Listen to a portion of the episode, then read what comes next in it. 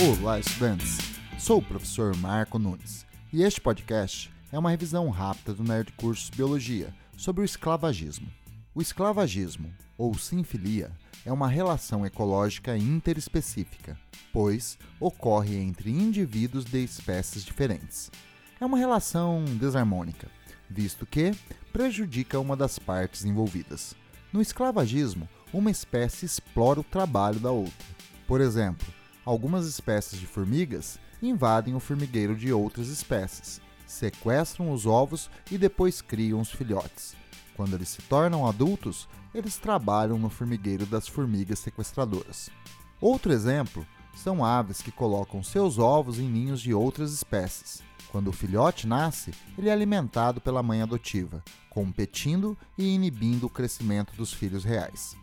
Às vezes, o invasor até expulsa os filhotes verdadeiros do ninho.